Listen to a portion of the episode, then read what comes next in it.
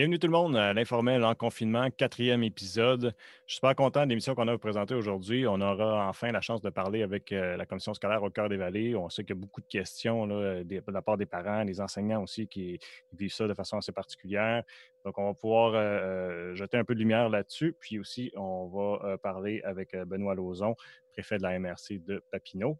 Euh, beaucoup de sujets d'actualité. On va aller rejoindre mon collègue Sylvain Caron pour nous faire le tour un peu de ce qu'on va parler aujourd'hui, Sylvain.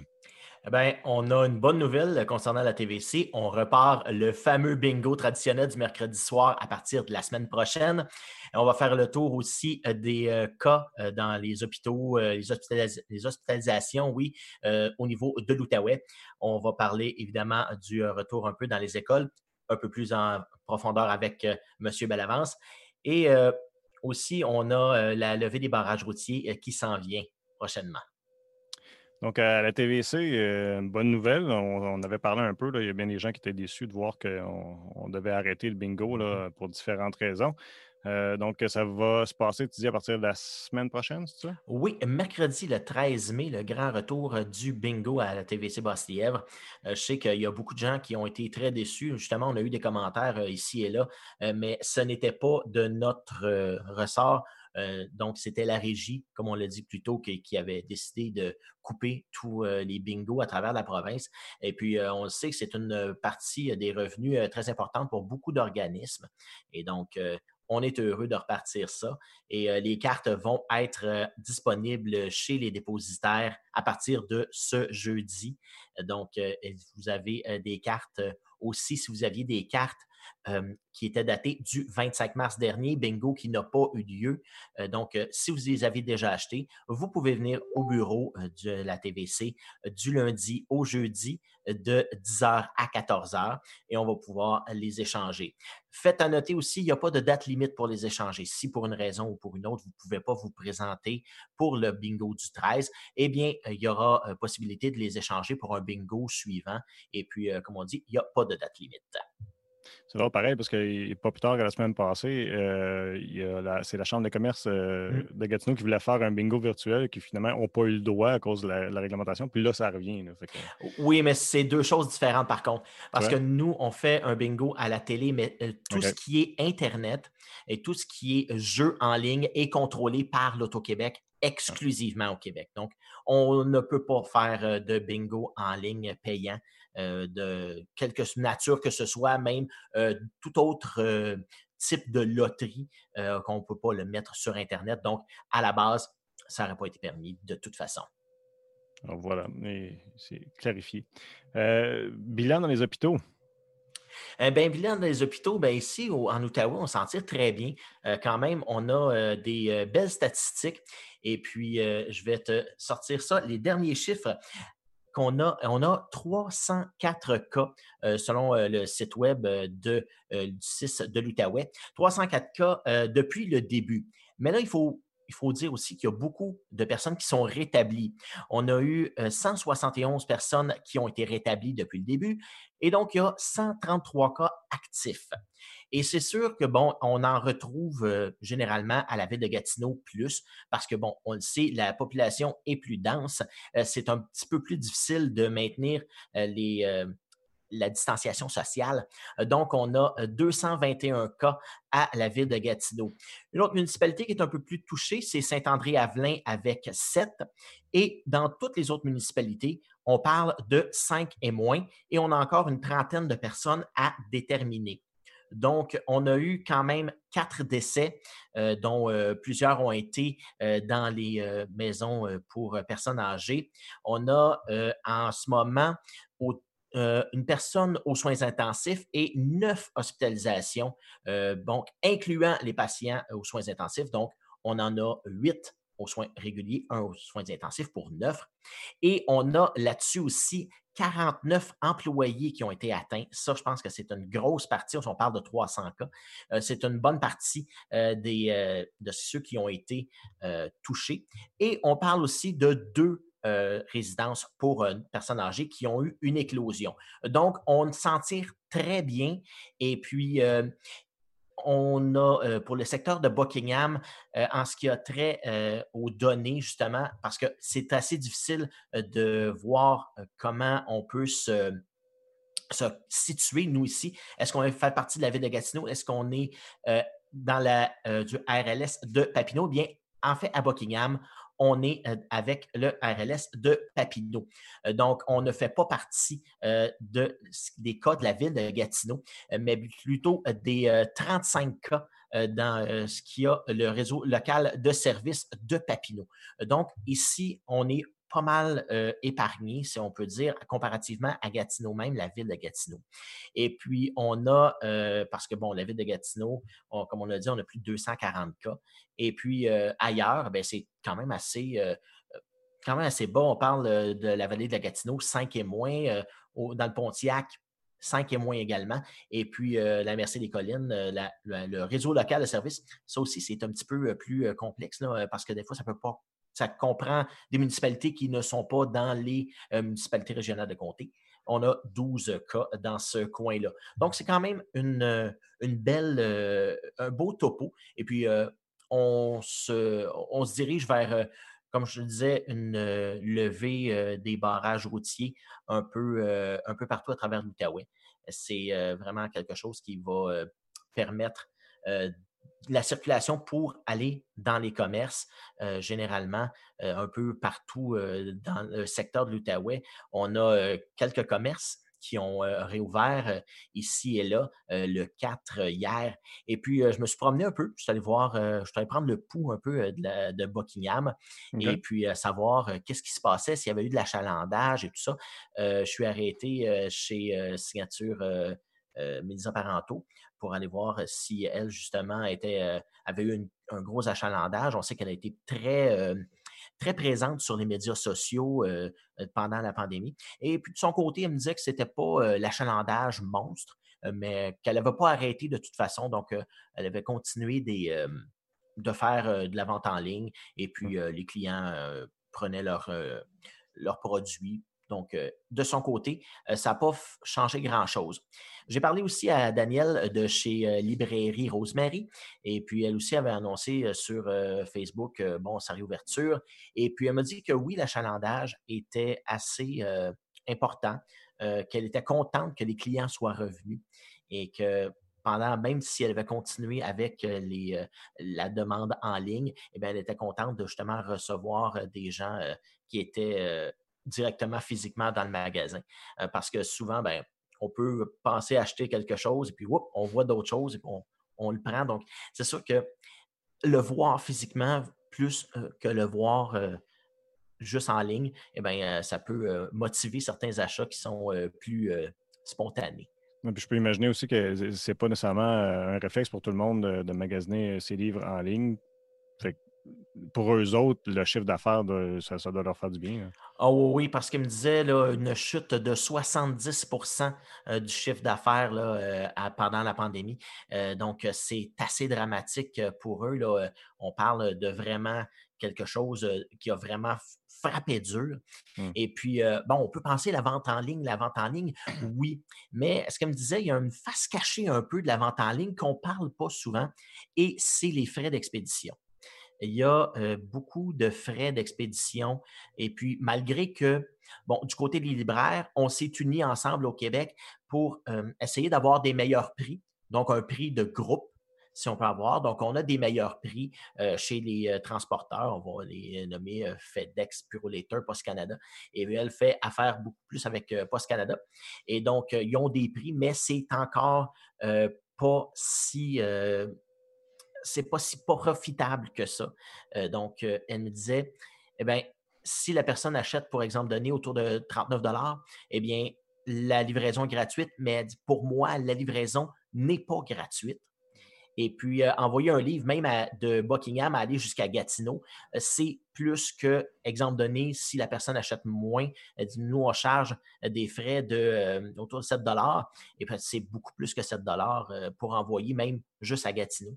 Et elle a eu un peu des commandes un peu partout à travers le pays, même, comme elle disait, au, Canada aussi, il y a eu des, des gens qui ont demandé. Donc, c'est sûr que les frais d'expédition vont, vont couper un peu dans le profit et même beaucoup dans, certains cas. Donc, c'est sûr que c'est une face cachée. Donc, on dit souvent, il faut avoir l'employé quand même pour faire la commande. Donc, si on a en plus à charger des frais d'expédition, surtout sur du matériel comme, par exemple, donné des livres qui, ça ne coûte pas cher, en fait, des livres. Donc, si on charge un certain, un certain profit, on coupe dans le profit pour aller chercher des frais de livraison, eh bien, c'est sûr que l'argent est moins là. La marge de profit est quand même pas mal diminuée. surtout qu'avec les grands de ce ben, on, coupe dans certaines marges de profit euh, qui, euh, qui a lieu à la vente de livres. Donc, on a quand même des frais fixes aussi. Il faut les entreposer, ces livres-là. Il euh, faut, comme je disais, avoir des employés pour faire les commandes. C'est un petit peu plus complexe dans ce cas-là. Mais est-ce qu'il n'y a pas aussi une opportunité pour eux autres, ben, je pense, là je pense à la librairie parce qu'il est question de librairie, mais c'est comme ça pour plusieurs genres de commerce, d'exploiter un nouveau marché qui peut-être était moins habitué à utiliser? C'est sûr, mais il y a de l'adaptation à faire. C'est évident que, bon, on, parle euh, justement, comme je te disais, des frais de livraison, mais il y a d'autres frais aussi, là, qui, euh, juste euh, le traitement en ligne, il faut avoir quand même un, service web aussi mmh qu'il faut avoir. Peut-être eux autres gardent une marge de profit aussi dans le service, parce que je sais que mmh cette, ben, la librairie Sabokian fait affaire avec je pense que c'est les librairies ou Mon Libraire, quelque chose comme ça, qui est un mmh site qui, gère plusieurs libraires du Québec. C'est ça. Donc, il y a des frais euh, inhérents à ça, à être présent en ligne. Puis ça, souvent, on ne le, on le dit pas. Puis souvent, c'est peut-être pas tant comptabilisé que ça. Mais quand on a des, euh, des situations comme ça, eh bien, c'est là que ça va prendre euh, tout son, tout son essor là, à dire écoute, on a des frais, waouh, on ne les avait pas vus. Et mmh. puis, on n'a qu'à penser justement au panier bleu, le fameux site du gouvernement qui, au départ. On a plus entendu parler, mais ça, on a eu un lancement, puis après ça. Oui, pas tant que ça. On a eu euh, des, euh, des vraiment. Euh, un gros, gros, gros lancement. Ça a été fait avec tambour et trompette. Mmh. Puis ça stagne un peu. Parce qu'il y a certaines personnes qui pensent à un Amazon québécois. Et là, on n'est pas là du tout.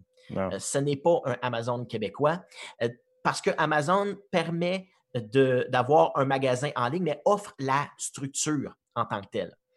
Tandis que le panier bleu, ce n'est pas ça, c'est ce n'est qu'un répertoire. Donc, il faut avoir, si on veut vendre en ligne, il faut avoir un site web que l'on administre soi-même ou on a une plateforme euh, ici et là euh, qui existe, mais il faut avoir quand même une infrastructure préalable pour se permettre euh, de vendre en ligne sur ce site-là. Il y a beaucoup de compagnies, par contre, qui ont décidé de se mettre sur le panier bleu, euh, faire leurs fiches, mais qui n'ont pas de site web. On en a à peu près, je te dirais, au grosso modo, 50% Un sur deux a à peu près un site euh, transactionnel. Euh, puis, c'est pas si compliqué que ça, mais il faut le faire. C'est, il faut le faire, puis c'est comment on, reçoit les paiements, comment on, on va recevoir l'argent. Est-ce que les, les gens vont euh, automatiquement vouloir s'inscrire. Euh, un, des gros avantages d'Amazon, c'est que la personne n'a qu'un seul compte et peut commander partout à travers la planète. Mmh. Euh, tandis que là, s'il faut se créer des comptes sur chacun des sites, ça peut devenir un peu plus ardu. Et aussi, bon, ça peut...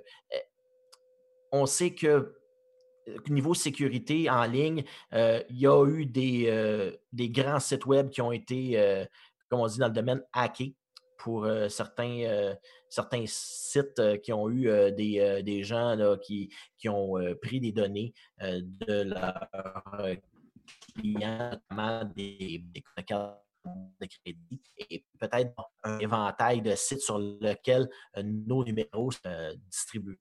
Ça peut avoir comment je pourrais dire, un petit sentiment d'inquiétude chez euh, euh, certaines personnes. Ça peut euh, causer des. et puis, l'avantage, c'est ça que je disais à Amazon, c'est un seul. Mais bon, si lui se fait pirater, ben, ça revient au même. Un seul, puis ils font affaire avec, euh, avec PayPal, qui, qui, mm-hmm. qui, se fait super bien, puis qui, est comme euh, qui est sécurisant pour les gens. PayPal est quand même reconnu pour sa sécurité. Hein, mm-hmm. avec, de changer ça. Je suis curieux, quand tu t'es promené dans les commerces, ça avait l'air de quoi les, les, mesures? Parce que là, il y a dû avoir des, des trucs, c'était-tu le purel à l'entrée, ces choses-là? Il y avait-tu un nombre, maximum de, de, de, personnes qui peuvent rentrer, j'imagine, dans le commerce aussi? Oui, bien, ça, déjà là, ici, euh, avec euh, nos commerces, la plupart étaient déjà ouverts ici à Buckingham. Je n'ai pas remarqué euh, une grande, grande, grande réouverture de, beaucoup de commerces parce que, bon, on n'a qu'à penser aux épiceries, aux pharmacies. je vais nommer le Dollarama. il y a le Canadian Tire qui était ouvert. Tout était déjà ouvert et tout était déjà mis en place. Donc, c'est les plus petites boutiques qui ont été mises en place avec des des, mesures, eh bien, euh, j'ai parlé justement avec euh, bon, Daniel de chez Librairie Rosemary, puis elle me disait que oui, euh, les gens respectent. Il y a un employé qui est à la porte pour mettre, bon, nettoyer les mains, puis nettoyer tout ce qu'il y a à, nettoyer, puis respecter les mesures, donner les mesures aussi, puis faire s'assurer que les gens soient à deux mètres de distance. Mais généralement, les gens ont pas mal intégré ça euh, est-ce qu'elle me disait. Donc, il n'y a pas vraiment de problème en tant que tel pour ce qui mmh. est du, euh, du, euh, de la distanciation sociale. Le monde le respecte et puis c'est ancré dans notre. c'est rentré dans notre ADN assez rapidement. c'est pas mal rentré dans le coco, comme on dit.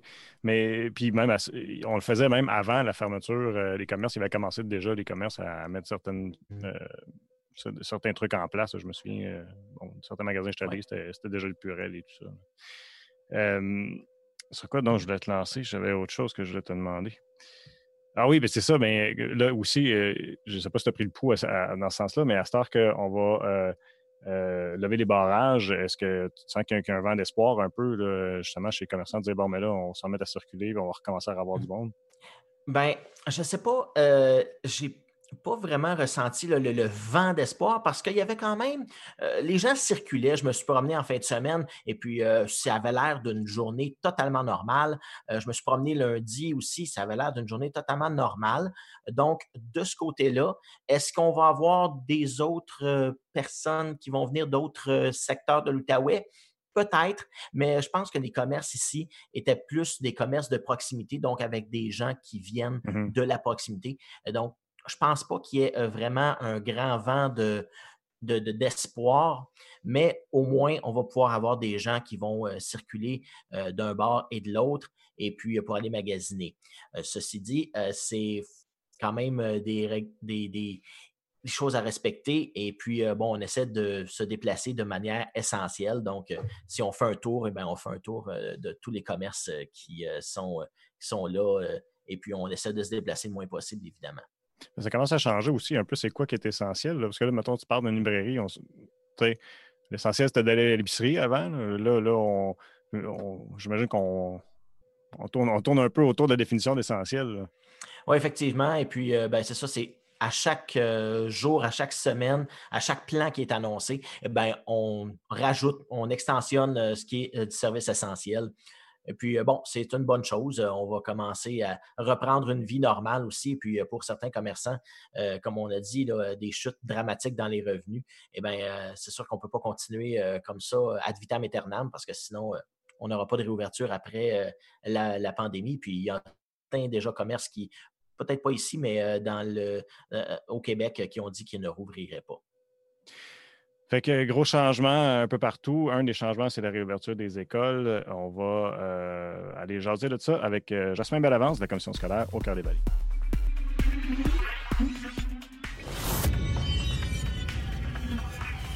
Jasmin, bienvenue à l'émission. Merci de nous avoir accordé un peu de temps aujourd'hui.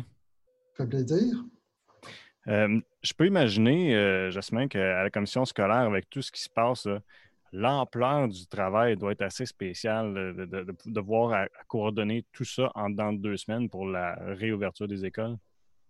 Ben, effectivement, c'est une tâche là, euh, extrêmement complexe. C'est que dans le fond, on raye d'un coup de crayon tout ce qu'on a fait depuis des dizaines et des dizaines d'années pour le refaire dans une toute autre méthode avec des nouvelles règles à respecter. Euh, donc, c'est tout un processus jumelé à ça que plusieurs employés ont travaillé de la maison. Donc, c'est évidemment toute une organisation là, pour les écoles pour accueillir de nouveau les élèves euh, à compter de lundi prochain. Et puis, en quoi ça diffère d'une rentrée scolaire en particulier, mis à part euh, les, les règles de distanciation? Bien, évidemment, tout ce qui est lié à la distanciation est extrêmement complexe, ne serait-ce que le nombre d'élèves dans une classe, que euh, tout ce qui est euh, lavage de mains, circulation dans les corridors qui n'ont pas nécessairement deux mètres de large.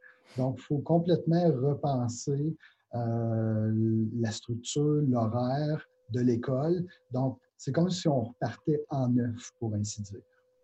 Donc, une école qui serait totalement une école qu'on ne connaît pas. Là. Donc, on, jette toutes les bases à terre et on part à zéro. finalement, c'est ça.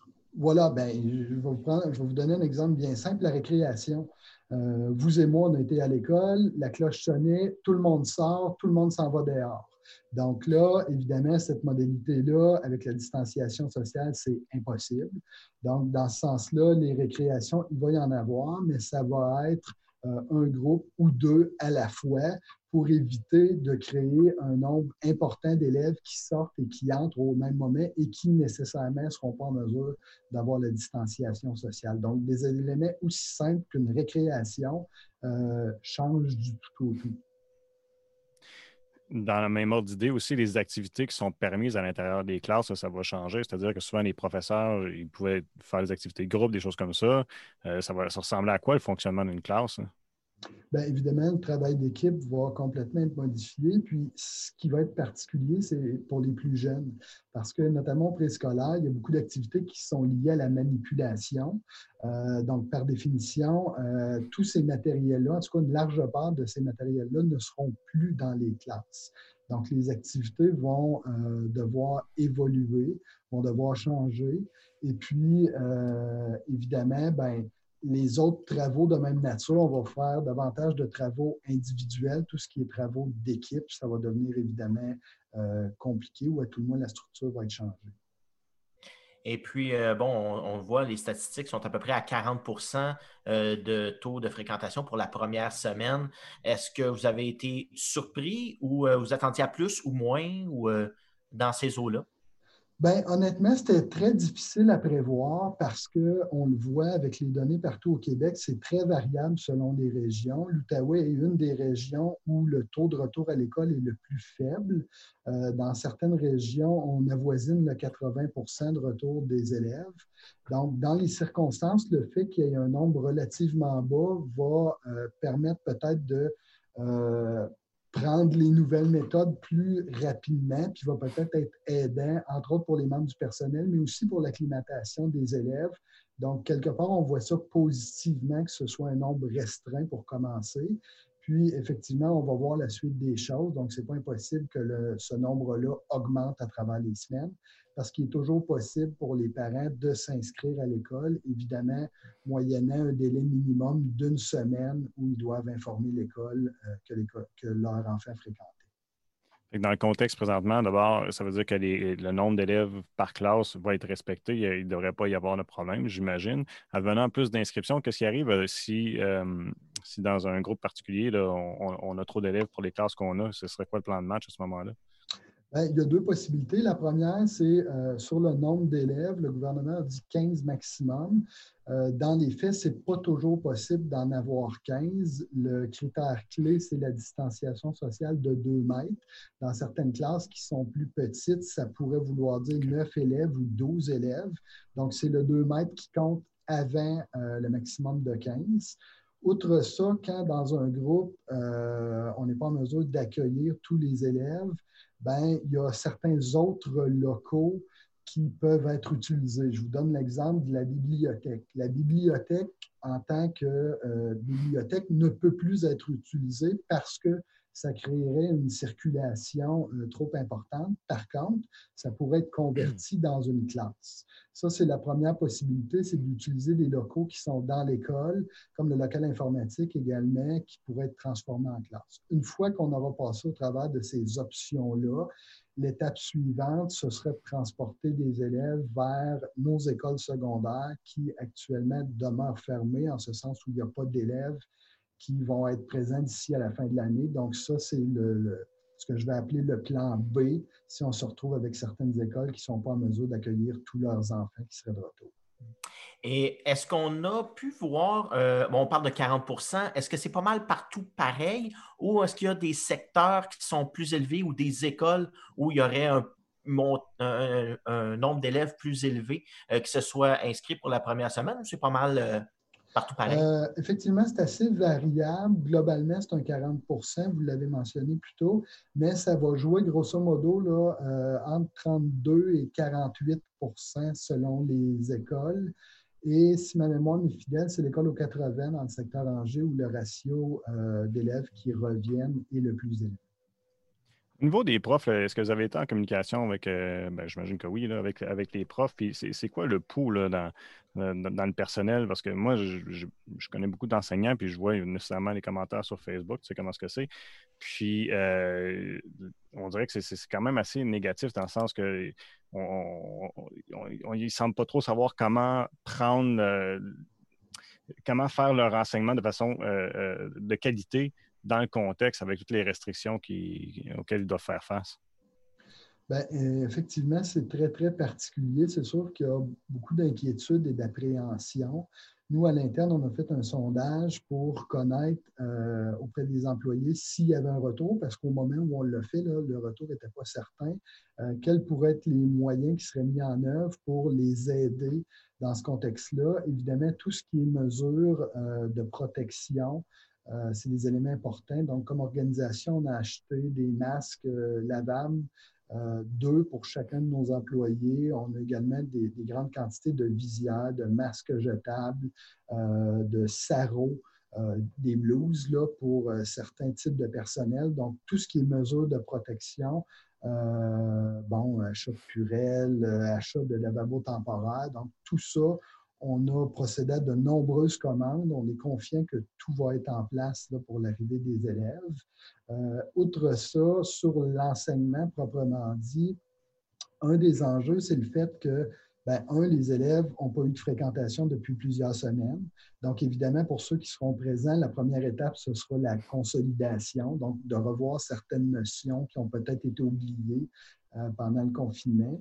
Suite à ça, ben, euh, nos conseillers pédagogiques ont produit à l'intention des enseignants, puis nos enseignants également sont, des spécialistes, donc beaucoup se sont euh, organisés par eux-mêmes, euh, vont mettre en place ce qu'on appelle les savoirs essentiels. Ce que ça veut dire, c'est que c'est les notions les plus importantes à connaître au terme de chacune des années scolaires et ils vont travailler, une fois la consolidation faite, ils vont travailler essentiellement sur les savoirs essentiels d'ici à la fin de l'année pour les élèves qui vont être euh, physiquement présents à l'école. Et pour ceux qui seront à, la maison, bien évidemment, il y aura des, euh, des, travaux qui sont liés à la fois à la consolidation et euh, à ces savoirs essentiels-là pour que tous les élèves reprennent sensiblement au même endroit là, en septembre prochain s'il y a une rentrée comme on, avait l'habitude de la connaître euh, jusqu'ici. Ça m'amène à penser que, puis, moi, pas clair là, dans ce que j'avais lu. Qu'est-ce qui arrive? C'est quoi qui est comme la, note de passage, si tu veux, cette année? Sais, un élève qui est en difficulté, là, on va être un peu plus tolérant s'il était proche de la, de la note de passage, puis on va le faire passer, ou bien, c'est quoi que l'enjeu? Bien, l'enjeu, c'est que euh, il y a eu un deuxième bulletin, parce qu'il y a toujours trois bulletins dans une année, mhm. plus une communication, trois bulletins. Juste avant le, confinement, il y a eu le deuxième bulletin qui a été émis. Donc, tous les élèves qui étaient en réussite à ce deuxième bulletin-là seront nécessairement en réussite au terme de l'année. Cependant, ceux qui étaient en échec euh, au terme de cette deuxième étape-là, de ce deuxième bulletin-là, seront en mesure, évidemment, en travaillant fort, de peut-être réussir à rattraper et d'atteindre le seuil de passage. Ce ne sera évidemment pas automatique, mais il y a une possibilité d'ici à la fin de l'année scolaire d'atteindre le seuil de passage pour ceux qui étaient en échec à ce moment-ci. Mais de quelle façon est-ce qu'il y aurait des, évaluations à ce moment-là?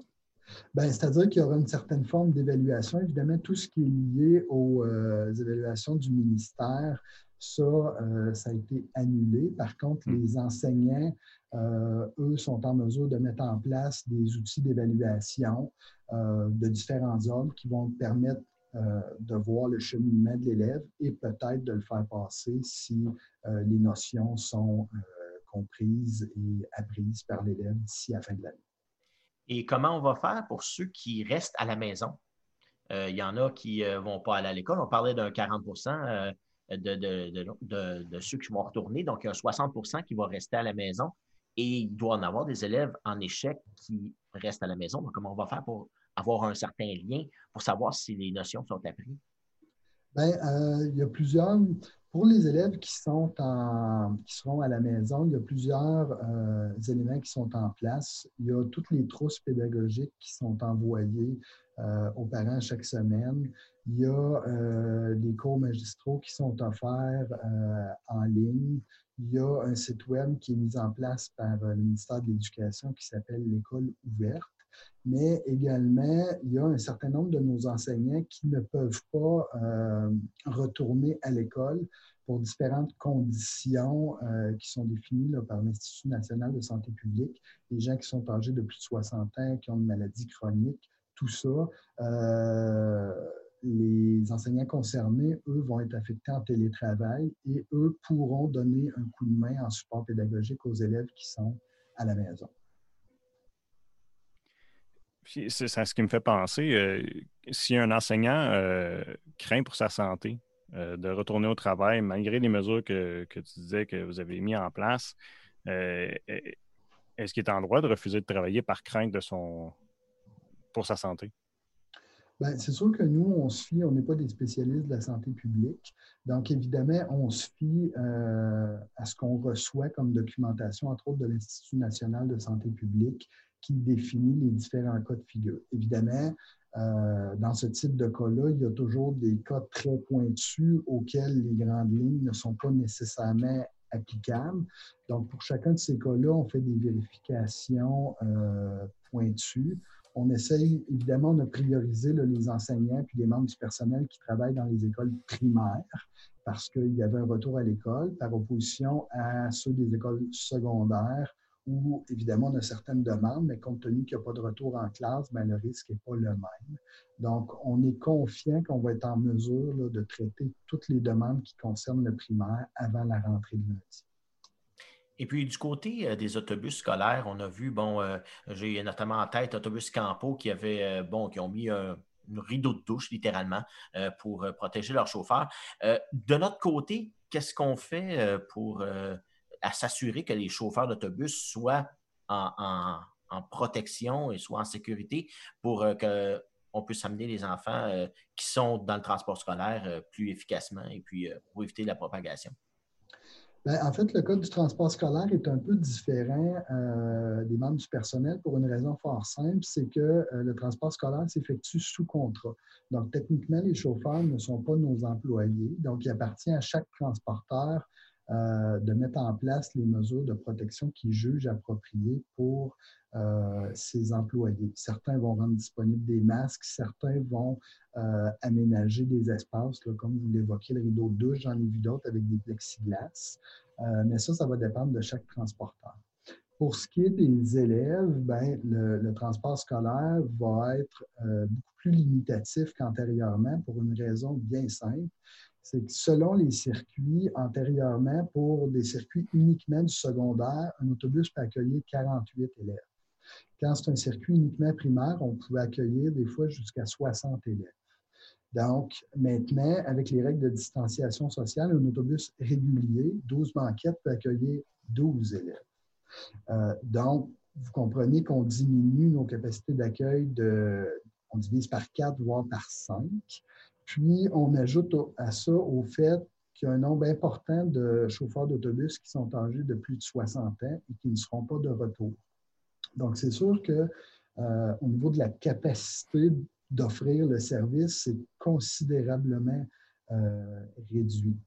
Donc, c'est pour ça que le, ministère de l'Éducation, le ministre précisément, a invité les parents autant que possible à venir reconduire leur enfant à la maison, du moins jusqu'à la fin de l'année scolaire. Pour ceux dont c'est absolument impossible, euh, on offre le transport, on est déjà en train de l'organiser, mais il y aura toute une mécanique très précise et très pointue pour s'assurer du respect des règles de distanciation sociale. Je vous donne un exemple. Euh, le premier élève embarqué euh, le matin va se rendre directement dans le dernier banc à l'arrière à gauche. Ensuite, le deuxième élève va se rendre dans l'avant-dernier banc du côté droit de l'autobus et ainsi de suite jusqu'à l'avant de l'autobus. À l'arrivée à l'école, c'est le chemin inverse. Donc, le premier en avant sort. Une fois qu'il est sorti, le deuxième va pouvoir aller dans l'allée centrale pour toujours respecter le 2 mètres. Donc, tout ça est un nouvel apprentissage, est une nouvelle séquence euh, pour les élèves. Donc, tout ça euh, évidemment, va prendre un certain temps. Ça va être inculqué dès le départ aux élèves, mais de développer le, réflexe, ça va évidemment prendre un, certain temps, un peu comme dans nos écoles. Ça, ça va être la responsabilité du conducteur, j'imagine, de, diriger ça? Effectivement, parce que euh, les parents ne pourront pas monter à bord de l'autobus, d'ailleurs, ne pourront pas entrer dans les écoles non plus pour éviter autant que possible d'avoir d'autres personnes que les élèves et les membres du personnel ou les chauffeurs selon le cas. Donc oui, ça va être les, euh, euh, chauffeurs qui vont s'occuper d'informer les élèves, mais évidemment, quand on va confirmer aux parents qui ont fait la demande de transport, on va euh, également leur transmettre les règles à respecter qui hmm. sont nouvelles par rapport à ce qui était déjà en vigueur avant. Mais évidemment, tout ce qui est les règles qui étaient déjà en vigueur continuent de s'appliquer. Les élèves doivent rester assis, euh, ainsi de suite. Ça veut dire aussi que si j'ai inscrit mon enfant à l'école, ça veut pas dire qu'il est inscrit nécessairement au transport. Fait que j'imagine qu'il y a une inscription qui doit se faire pour le transport aussi, étant donné que les services sont limités.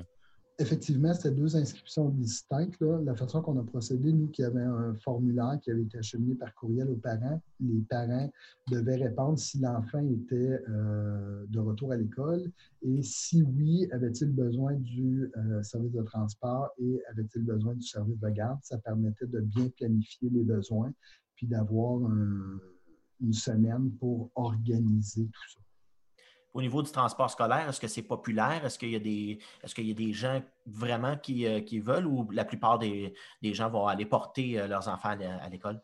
On est à peu près, il y a euh, sur les, tous les élèves qui seront de retour, à savoir le, le 40% d'élèves de retour, il y a à peu près 20% un élève sur cinq qui a demandé d'avoir le service de transport scolaire. Donc, nous, pour l'instant, on calcule qu'on aura suffisamment de chauffeurs et d'autobus pour euh, desservir cette clientèle-là.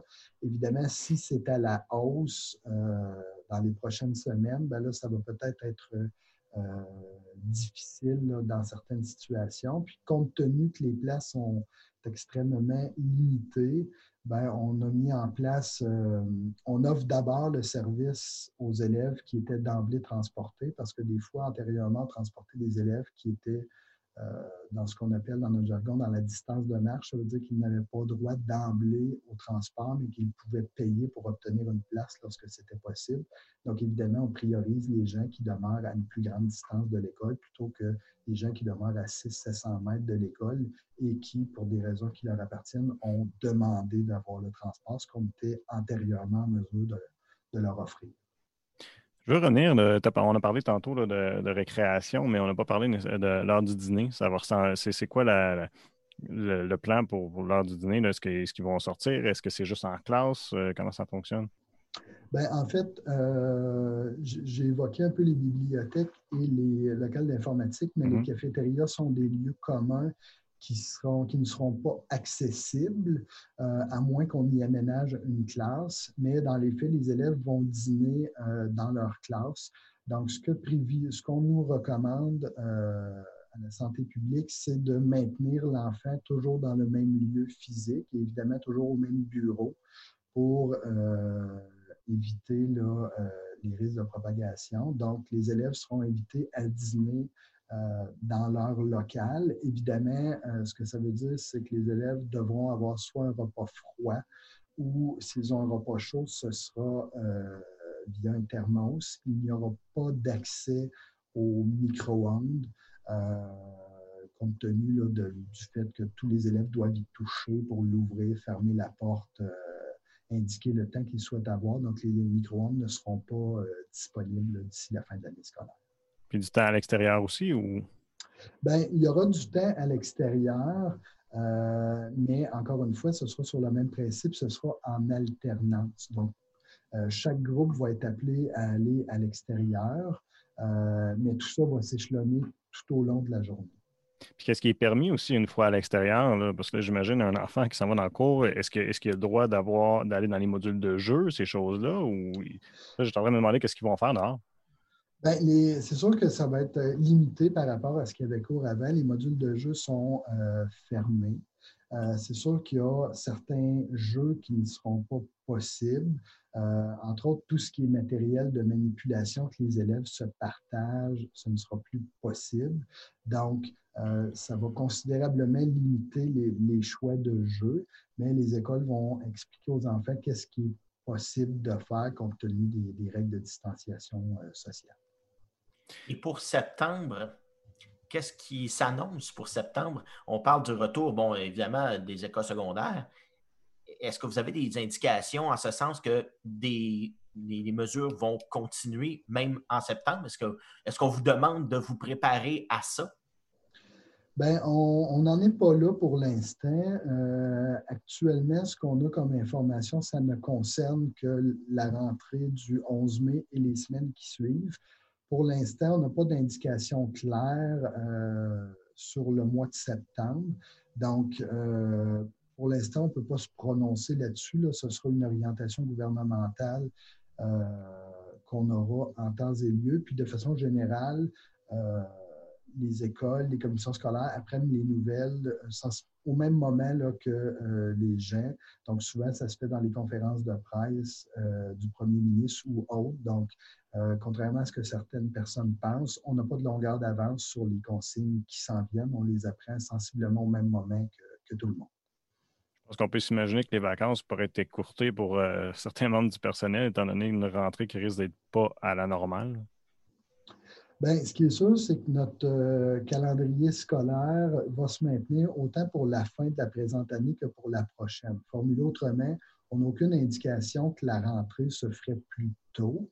Euh, pour le reste, ben, on, est en attente des, directives ministérielles. je parlais plus en sens de préparation avant la rentrée. Mais de toute façon, euh, puis moi, ce, serait ma dernière question pour toi, Jasmin est-ce que, les, professeurs, dans le contexte qu'ils sont, avec euh, une limitation au niveau des locaux, au niveau du matériel, euh, puis des activités qui ne peuvent pas être en groupe, est-ce qu'ils sont confiants d'être capables de pouvoir livrer un, travail adéquat pour l'apprentissage des enfants? Puis, puis, dans le même sens, est-ce qu'ils ont du support euh, pédagogique pour les aider à, enseigner de cette façon qui va être nécessairement différente? Bien, évidemment, c'est sûr que ça, chamboule toute la structure habituelle, toute la méthode habituelle. Euh, c'est sûr que nos, conseillers pédagogiques, notre service des ressources éducatives euh, produit des outils pour les aider dans cette tâche-là, mais euh, nos enseignants sont des gens qui s'adaptent, qui se sont toujours adaptés. Donc, je pense qu'ils vont être en mesure de faire un excellent travail. Mais évidemment, c'est une question euh, d'attente, en ce sens où comme on change complètement la méthode, ben, c'est sûr que ça va changer la, façon de livrer l'enseignement, euh, d'offrir des, des, activités qui sont liées à cet enseignement-là. Donc, c'est un peu, euh, pour les enseignants, dans le fond, il va falloir se, se renouveler puis revoir les méthodes parce qu'on ne peut pas faire autrement actuellement.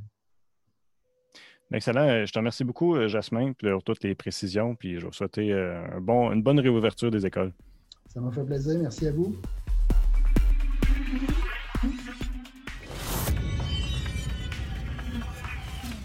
Wow, mais je suis content. On a pu aller en profondeur avec Jasmin puis répondre à beaucoup de questions. maintenant, on va rejoindre Benoît Lauzon, Sylvain.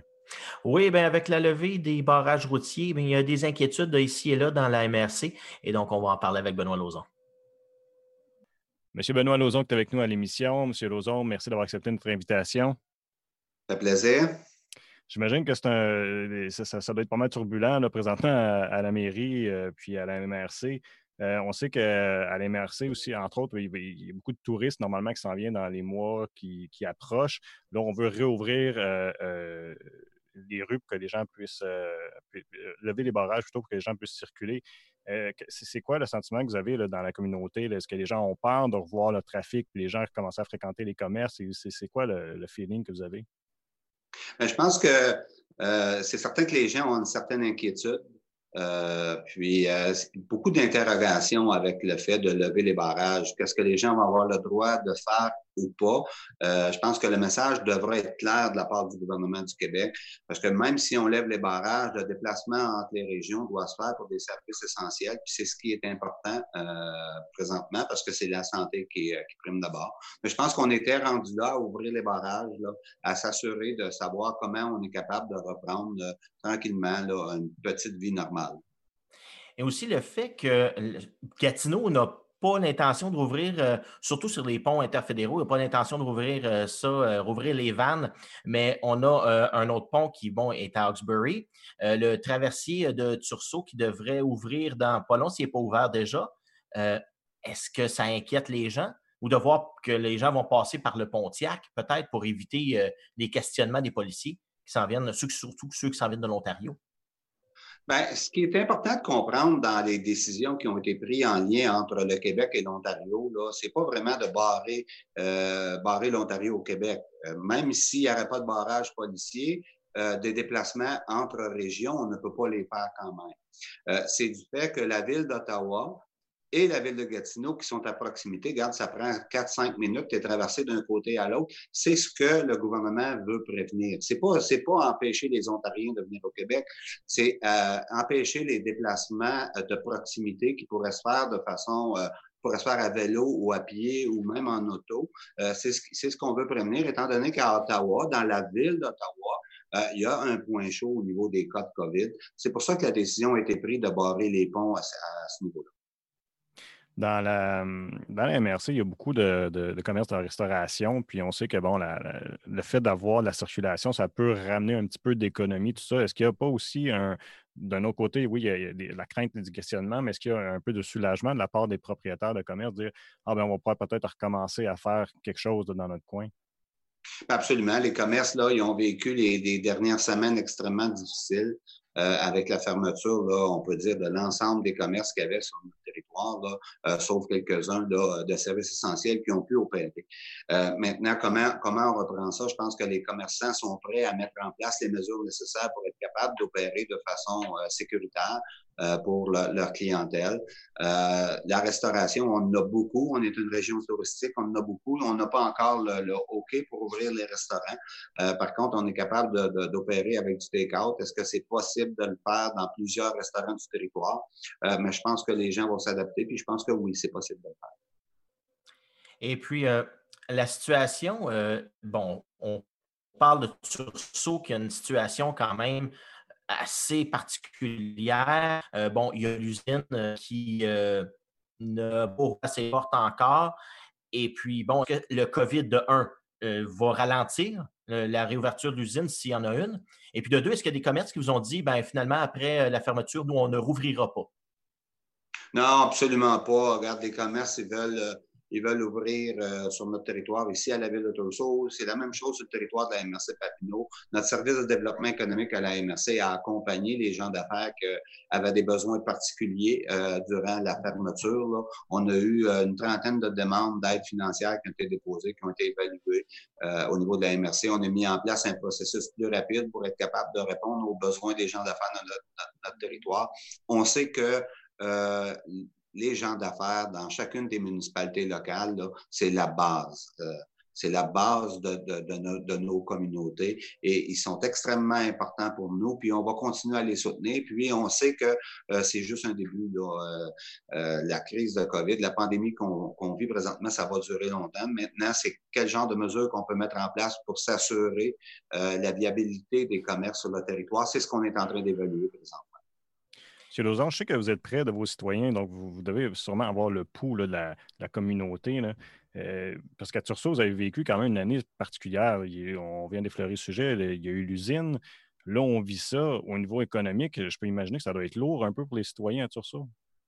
Oui, euh, c'est une année assez spéciale, comme on pourrait dire, là, avec la fermeture de l'usine. On est encore euh, dans, dans le processus pour euh, la réouverture de l'usine. Le dossier, le dossier va super bien. Euh, je pense que les gens, euh, les gens de Tulsa sont quand même optimistes. Euh, on a vécu, on a vécu une période grise, comme on pourrait dire, là, mais les gens sont optimistes de la relance, un de la papatière, euh, puis au niveau du COVID, sur notre territoire, ça va super bien. Euh, les gens respectent les consignes. Euh, on n'a jamais vu autant de gens marcher sur le territoire, faire de l'exercice, puis c'est important de voir ça. puis on les accompagne, mais on est en train de regarder au niveau municipal aussi qu'est-ce qu'on peut faire cet été pour s'assurer que on va maintenir une qualité de vie ici sur le territoire de la ville de Torso. On avait une rencontre ce matin là-dessus encore. Mmh. Et du côté des commerçants, bon, on sait qu'il y a eu des, quand même euh, des pourparlers de certains qui ont dit ben là, est-ce qu'il va falloir surveiller euh, les gens euh, qui viennent de l'extérieur et puis qui rentrent dans nos commerces? Est-ce qu'il va falloir, bref, mettre quelqu'un à la porte pour carter les gens pour savoir est-ce qu'il y a, est-ce qu'il y a d'affaires ici? Parce que bon, le gouvernement a dit euh, c'est bon, vous pouvez aller, exemple donné, à votre chalet, mais il faudrait que vous ameniez euh, votre nourriture et que vous n'alliez pas dans les commerces pour potentiellement contaminer les gens de la région. Est-ce est-ce qu'il y a eu une certaine crainte de la part des commerçants à devoir faire ça? Ben, il y a eu beaucoup de questionnements de la part des commerçants. Maintenant, moi, ce que je dis, euh, le gouvernement du Québec, je pense que depuis le début de la crise, on a, vu le premier ministre euh, mettre des mesures en place, puis tout le temps faire confiance euh, aux Québécois et aux Québécoises. je pense qu'on doit travailler de la même façon. Euh, il va y avoir plus de gens sur nos territoires, c'est certain. Le villégiateur va venir. On lui demande de ne pas aller dans les commerces, mais on va évaluer euh, à chacune des semaines comment ça se passe, comment ça va. Si on a à intervenir, étant donné qu'il y en a qui ne respectent pas les mesures mises en place ou les recommandations faites par le gouvernement, mais on appliquera euh, différentes mesures ou on contactera la Sûreté du Québec, euh, la santé sécurité au travail aussi, à savoir qu'est-ce que, comment on peut s'assurer de faire respecter ce qui est demandé le gouvernement. Mais pour l'instant, ce qu'on demande, euh, on va le faire avec tout respect euh, de la part de, des gens qui vivent sur nos territoires, des gens qui viennent consommer sur nos territoires. Je pense qu'on est capable de leur faire confiance justement, dans le respect des règlements, j'imagine que vous êtes en contact avec euh, les agents d'appel de la MRC. Comment ça se passe au niveau des barrages et tout ça? Parce qu'on a vu beaucoup d'articles dans, les plus grandes villes, surtout parce qu'il y avait des récalcitrants qui ne respectaient pas les, consignes. Euh, comment ça se passe euh, au niveau de la MRC? au niveau de la MRC, ça va quand même assez bien.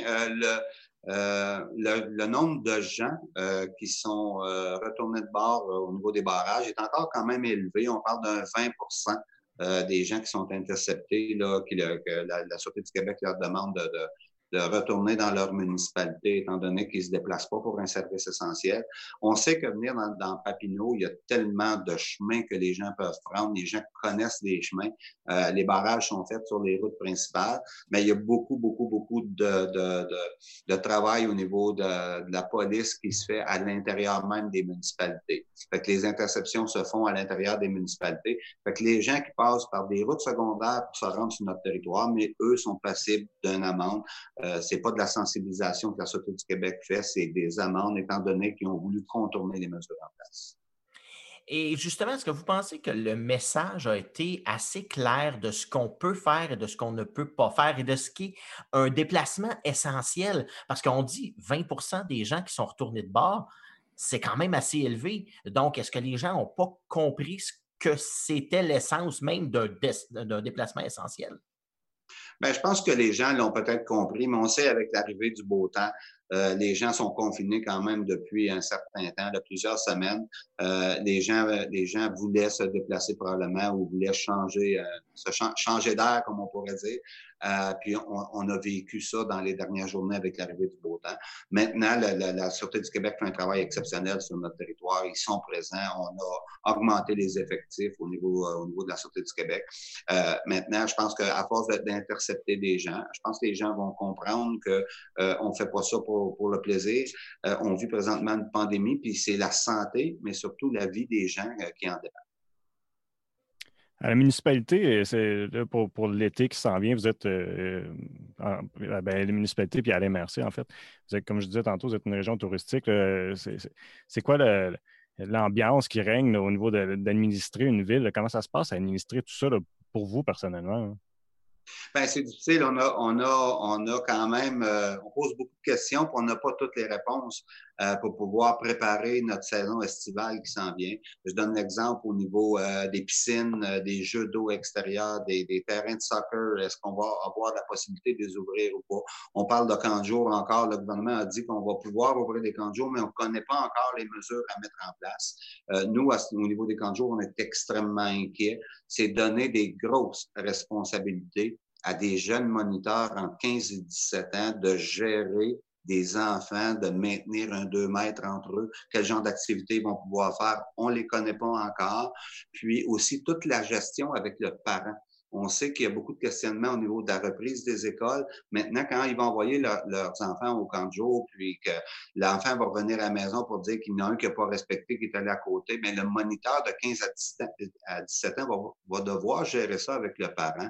Euh, puis on a énormément d'inquiétudes au niveau des camps de jour, puis au niveau de toutes nos infrastructures. Quel genre de vie on va avoir cet été dans nos milieux? C'est qu'on a hâte d'avoir de l'information au niveau du gouvernement. Et du côté des propriétaires de justement des, euh, de, compagnies touristiques, euh, bon, on a des gîtes ici et là, on a euh, des gens qui vivent du tourisme constamment. Donc, c'est quoi leur perception, aux autres? Qu'est-ce qu'ils vont voir comme été? Est-ce que autres, ils sont déjà à l'état du désespoir ou ils ont encore un peu d'espoir qu'on puisse rouvrir, avoir une saison quand même décente et profitable? Bien, c'est difficile, euh, puis il y a beaucoup de points d'interrogation à ce niveau-là. Euh, on sait que quand on prend de la plus petite industrie touristique sur notre territoire à la plus grande industrie touristique, c'est quelque chose qui, qui c'est circulaire, ça, fonctionne ensemble. Notre région a été bâtie comme ça. Quand on parle du château Montebello qui est fermé, on connaît la quantité de gens qui viennent au Château Montebello, puis les week-ends qui viennent sur nos territoires dans nos municipalités pour consommer des services. Euh, quand on parle du parc Omega aussi, qui, est près de 300 000 visiteurs, euh, c'est du monde qui vient dans, Papineau. Euh, maintenant, là, si les, nos gros qui attirent vraiment le tourisme sur nos territoires ne peuvent pas opérer, ça va être extrêmement difficile. Monsieur Lozon, euh, c'est un plaisir de vous parler ce matin. On va vous souhaiter euh, la meilleure des chances dans cette gestion qui n'est pas évidente pour tout le monde. Et puis, on fera certainement un suivi plus tard dans, la saison. Ben, merci beaucoup. Merci à vous.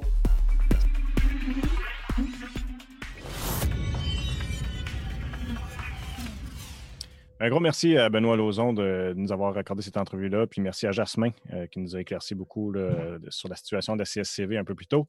Merci à toi, Sylvain, pour toute, euh, toute l'information aujourd'hui. Euh, qu'est-ce qu'on regarde pour la semaine prochaine? Eh bien, pour vendredi, on a Mélissa Parento, qui est la présidente du RGABL, le regroupement des gens d'affaires de Basse-Lièvre, et on, je suis en discussion avec la police de Gatineau pour savoir un peu qu'est-ce qui va arriver à partir de lundi, la levée des barrages routiers, qu'est-ce qu'on va avoir le droit de faire et pas le droit de faire, évidemment. Super, manquez pas ça vendredi prochain. Merci tout le monde.